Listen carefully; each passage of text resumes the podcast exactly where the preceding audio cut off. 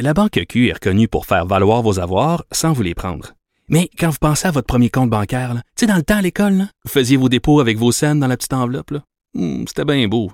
Mais avec le temps, ce vieux compte-là vous a coûté des milliers de dollars en frais, puis vous ne faites pas une scène d'intérêt. Avec la Banque Q, vous obtenez des intérêts élevés et aucun frais sur vos services bancaires courants. Autrement dit, ça fait pas mal plus de scènes dans votre enveloppe, ça. Banque Q, faites valoir vos avoirs. Visitez banqueq.ca pour en savoir plus. Sophie Durocher. Entendez les dessous de sa dernière chronique. Cube Radio. Quand on a appris la semaine dernière que Donald Trump était atteint de ce mal, euh, la COVID, dont il s'était ri, dont il s'était moqué, qu'il avait raillé pendant des semaines et des semaines et des semaines, euh, on a tous été assez interloqué. Mais quand on a pris connaissance du traitement qui est administré à Donald Trump, je pense qu'on est plusieurs aussi à avoir été interloqués. Bon, moi, je suis pas une spécialiste, alors je me suis dit, je vais parler à quelqu'un qui, lui, s'y connaît drôlement bien. C'est docteur euh, Amir Kadir, qui est euh, microbiologiste, infectiologue au Centre hospitalier Pierre Le Gardeur. Euh, docteur Kadir, bonjour. Bonjour, comment allez-vous, Madame Durocher? Ben, moi, je vais très bien toute l'équipe euh, est en santé malgré les simagrées de oui.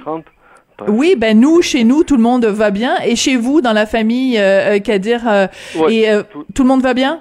Tout le monde va bien, heureusement, malgré les cinq jeunes à la maison, ça va quand même. ça va quand même. Alors écoutez, j'ai pensé à vous, euh, Monsieur Kadir, quand j'ai vu le traitement que qu'a fait Donald Trump. On nous a dit qu'il avait pris du Remdesivir Zivir, du Regeneron, de la dexaméthasone, de l'oxygène, du zinc, de la vitamine D, la fomatidine, de la mélatonine et de l'aspirine.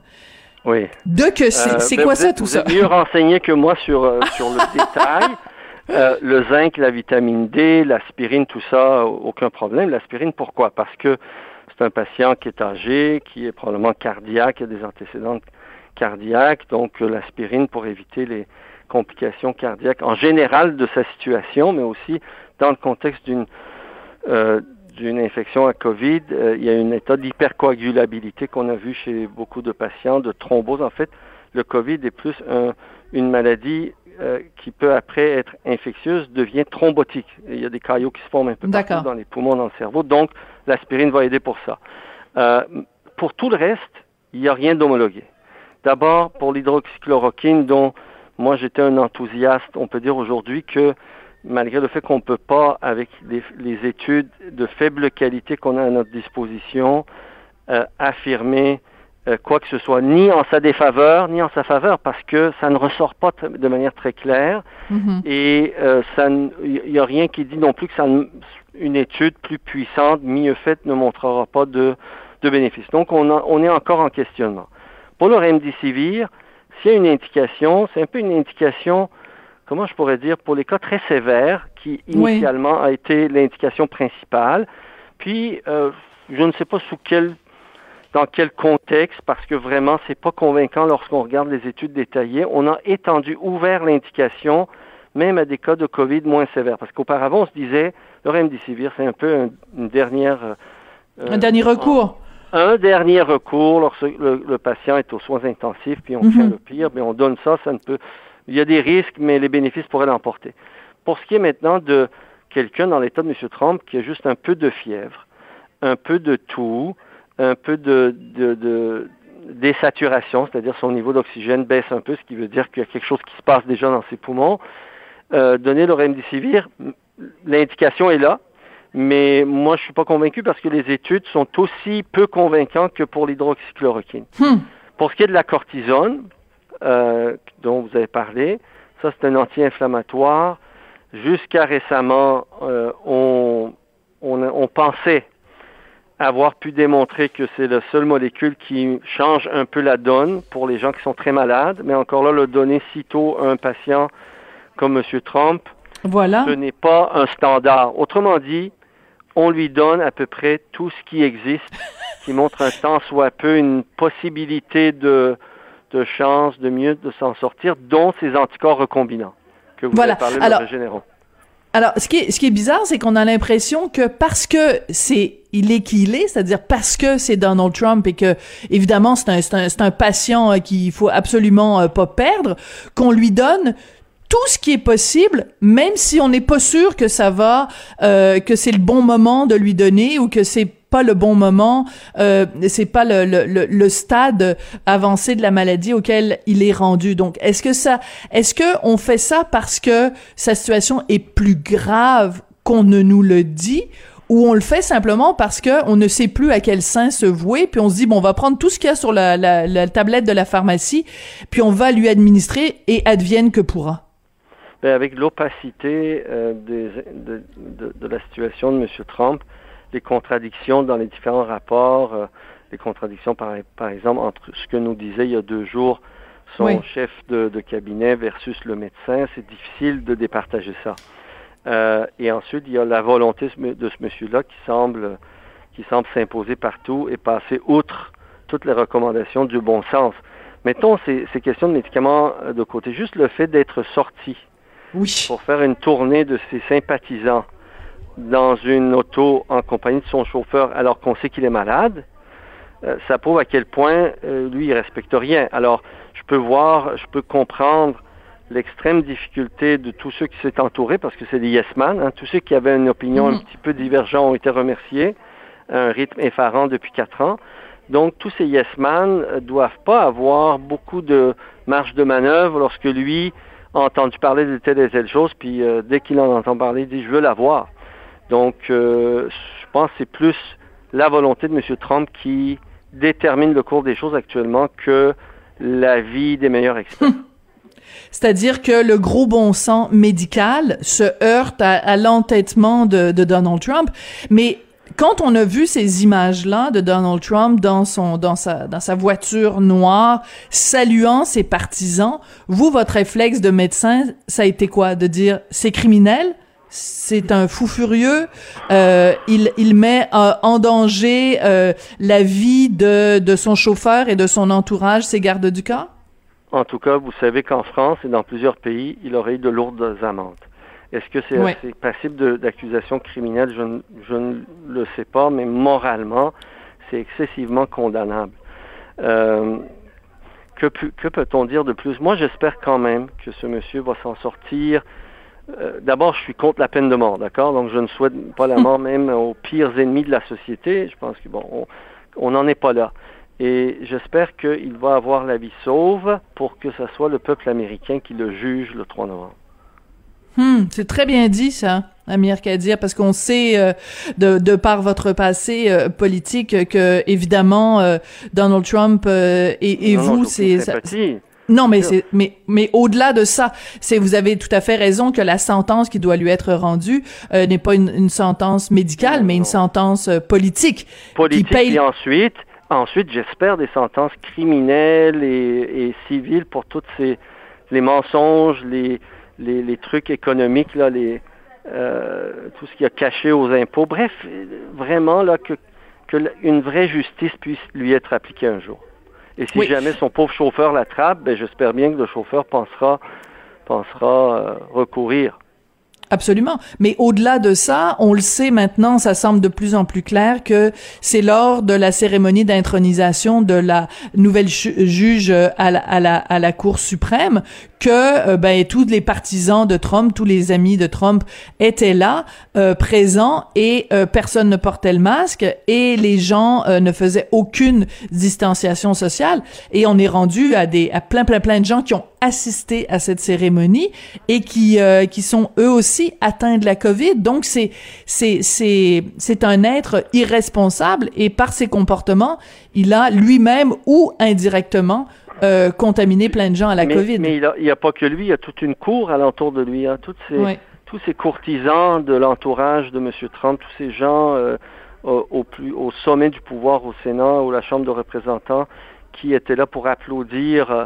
l'opportunité euh, très malheureuse qui était offerte à Trump de nommer une juge excessivement conservatrice à la Cour suprême, ben, cet, enthousiasme, cette frénésie a fait en sorte qu'il qu'ils euh, se sont dépêchés de se ramasser, puis ensuite, outre toutes les recommandations de ses propres responsables de santé publique, de les voir à qui mieux mieux s'embrasser, s'accoler, se donner des accolades. C'était vraiment terrible. C'est terrible. Puis vous, comme... En termes de, d'image, de, responsabilité des pouvoirs publics, mm. ça en dit long sur la, je dirais, le déclin de la qualité de la classe politique, le déclin euh, de l'intégrité de, de, d'un appareil d'État qui, pour ce qui est des, des mesures de santé, des, de, ce que, de ce qu'on dit à la population de faire, doit montrer un minimum, un minimum de cohérence.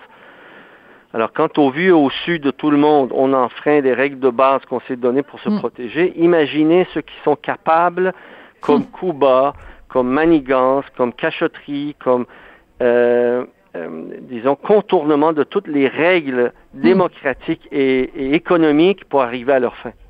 C'est ça, c'est que si on se dit, s'ils sont capables d'avoir ce comportement-là, de bafouer les lois de façon aussi ouverte, imaginons ce qu'ils font quand ils sont derrière des portes closes et que et que et que c'est pas transparent, que c'est pas au vu et au su de tout le monde. Docteur Kadir, euh, il y a quelques jours de ça, euh, peut-être une semaine ou deux, je vous avais euh, interviewé et vous vouliez absolument me parler de l'importance, selon vous, de de se pencher sur la qualité de la ventilation dans les écoles québécoises et vous étiez très inquiet aussi pour ce qui est du port du masque à l'intérieur des classes.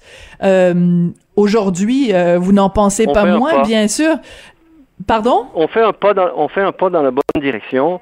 Oui. moi, ça me, ça me désole de voir que la santé publique au Québec et le gouvernement sont toujours une coche ou deux en retard. Je ne je comprends vraiment pas, je n'ai pas d'explication parce que les données sont là.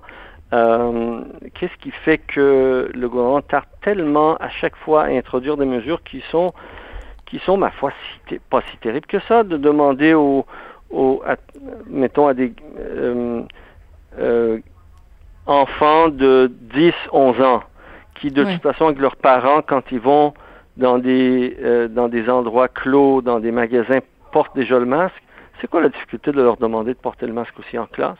En mm. tout cas, pour la durée du temps qu'ils n'ont pas à parler, quitte à, à délicatement enlever l'élastique puis donner, ils ont parlé lorsque c'est nécessaire, parce que les enfants en classe habituellement partent pas tous en même temps. Puis ensuite, une fois à l'extérieur, euh, très facile de leur demander, étant donné dans le cours d'école, dans la cafétéria, ils se fréquentent, ben, de se protéger davantage. Tout ça, je veux dire, c'est le, c'est le simple gros bon sens et qui correspond à ce qui se fait de meilleur dans le monde. Et comment ça se fait qu'on qu'on tarde autant au gouvernement à appliquer ça, ça m'échappe et ça me désole. Puis je voudrais, comme beaucoup de monde, aider. Heureusement, il y a des scientifiques qui sont sortis la semaine dernière. Hmm. Oui. J'ai co-signé cette lettre-là pour dire, écoutez, faisons au moins quelque chose pour les salles de classe. Et dites, je ne sais pas si vous êtes allé chez un, dentiste récemment. Les dentistes, depuis le début de la pandémie, leur association leur a fait acheter des purificateurs d'air avec des filtres hmm. EPA, donc de qualité supérieure pour les infections respiratoires. C'est des appareils qui coûtent à peine 300 dollars, d'accord? Ah oui. Prenons, prenons combien? 3000 classes à 300 dollars. Ça fait pas beaucoup, là. Ça fait euh, à peine une dizaine de millions de dollars de dépenses pour le gouvernement pour munir toutes les classes d'un hmm. filtre EPA. Incroyable. Écoutez, je vais vous dire quelque chose, euh, Monsieur Kadir au gym où je vais, il y a un filtre EPA. Alors si mon gym euh, est capable de se payer un filtre EPA, pourquoi en effet collectivement on n'est pas capable de doter on les, non, les... capable, sauf que faut prendre des initiatives rapidement, faut pas euh, inutilement tergiverser et en tout cas, je, je je sais vraiment pas comment expliquer la chose. Non, mais c'est en effet incompréhensible. Euh, quand euh, vous étiez en politique, que vous siégiez à l'Assemblée nationale, comment auriez-vous réagi, euh, Monsieur Kadir, à la nouvelle que euh, Monsieur Arruda, Docteur Arruda, donc directeur de la santé publique, devait participer à une conférence euh, privée organisée par un, un, groupe de réseautage pour lequel les gens devaient payer pour assister à cette conférence-là sur le web? Vous, vous auriez grimpé sur les rideaux, vous auriez peut-être lancé même un soulier si vous aviez su ça. Madame Durocher, vous venez de m'apprendre quelque chose. Je m'excuse, je suis moi aussi en retard d'une nouvelle. Ah oui? Oui, ça a été. Ben finalement, ça a été annulé à la dernière minute, mais il devait participer en effet. D'accord. Un réseautage, pourquoi exactement?